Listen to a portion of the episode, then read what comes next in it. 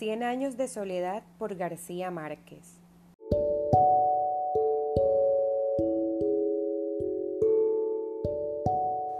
Hola amigos, bienvenidos a este nuevo podcast.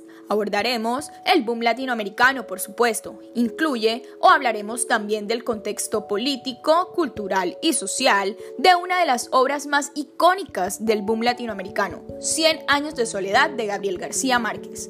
¿Y quién nos ha leído esta maravillosa obra, Daniela?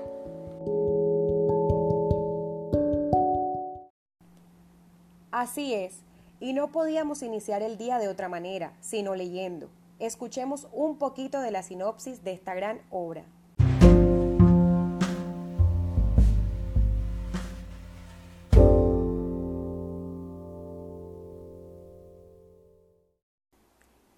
La novela Cien años de soledad es una de las obras más representativas del boom latinoamericano. Cuenta la historia de una familia histórica y reconocida en la ciudad, estos tenían una mansión que era patrimonio histórico y lugar de encuentro de muchos turistas y habitantes propios de la región. La historia narra el hechizo que tenían las mujeres de la familia debido a que estaban destinadas a pasar toda su vida en completa soledad, sin esposo ni amistades. ¿Se imaginan eso? Estas se caracterizaban por su forma de vestir, debido a que usaban poca ropa, lucían cuerpos esbeltos y bien cuidados. Los hombres que llegaban a conocer a estas mujeres trataban de deslumbrarlas con joyas y dinero, e incluso en ocasiones llegaban a ofrecer subastas por cada una de ellas, pero ninguna lograba concebir sentimientos por alguno de ellos, y afirmaban que no sentían la necesidad de estar con nadie. De hecho, todo el tiempo aborrecían a las personas. El día a día de la familia no era nada fácil, por supuesto, debido a que cada mujer tenía su propia habitación, a la hora de la comida no soportaban compartir la mesa y al momento de salir a las exposiciones donde contaban su historia, a los visitantes y a los turistas, cada una debía estar por lo menos a tres metros de distancia.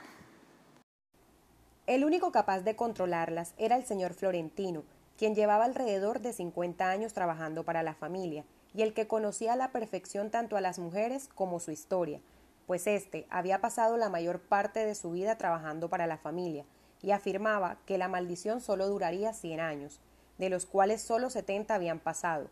Mientras tanto, a esa generación les tocó vivir sus cien años de soledad.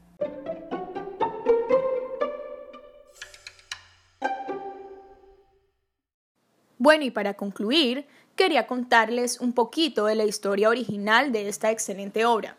Como ven, podemos imaginarnos un sinnúmero de cosas solo leyendo el título de un libro, pero la realidad es que Cien años de soledad es un libro que relata una serie de sucesos insólitos, insospechados, pero ni el narrador ni los personajes se asombran ante estos sucesos.